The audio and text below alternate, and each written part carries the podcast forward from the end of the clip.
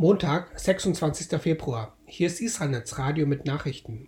Am Mikrofon begrüßt Sie Daniel Frick. Guten Tag. Plan für Rafah-Operation. Die israelische Armee hat dem Kriegskabinett einen Plan für die Evakuierung und das Vorgehen in Rafah vorgelegt. Das teilte das Büro von Premierminister Netanyahu am Montagmorgen mit. Zudem bewilligte das Kriegskabinett einen Plan für die Verteilung von humanitärer Hilfe. Ziel ist es dabei auch, Plünderungen durch Terroristen zu verhindern. Bei der geplanten Operation in Rafah soll die Armee vier der verbliebenen sechs Hamas-Bataillone zerstören und die dort vermuteten Geiseln befreien.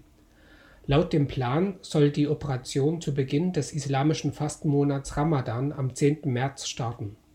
Nur ein erfolgreicher Geiseldeal könnte die Operation hinauszögern. Ob es zu einem Geiseldeal kommt, ist ungewiss. Delegierte verhandelten darüber zuletzt in Paris und seit Sonntag in Katar. Unter anderem geht es um die Freilassung dutzender Geiseln im Tausch gegen eine mehrwöchige Feuerpause. Netanyahu betonte jedoch, ein Geiseldeal werde die Einnahme von Rafah nur hinauszögern, nicht verhindern. Eine Operation in Rafah sei unumgänglich, um die Hamas zu zerschlagen. Rücktritt eingereicht. Das gesamte palästinensische Kabinett hat am Montag den Rücktritt eingereicht. Premier Steyer übergab dem Präsidenten der palästinensischen Autonomiebehörde Abbas ein entsprechendes Schreiben. In der Kabinettssitzung in Ramallah erklärte er, der Schritt solle es ermöglichen, die politischen Dinge für die Zeit nach dem Krieg zu regeln. Derzeit zeichne sich im Gazastreifen eine neue Realität ab und es gebe Bedarf für palästinensische Einheitsgespräche. Steyer wird vermutlich geschäftsführend im Amt bleiben, bis Abbas einen Nachfolger bestimmt hat.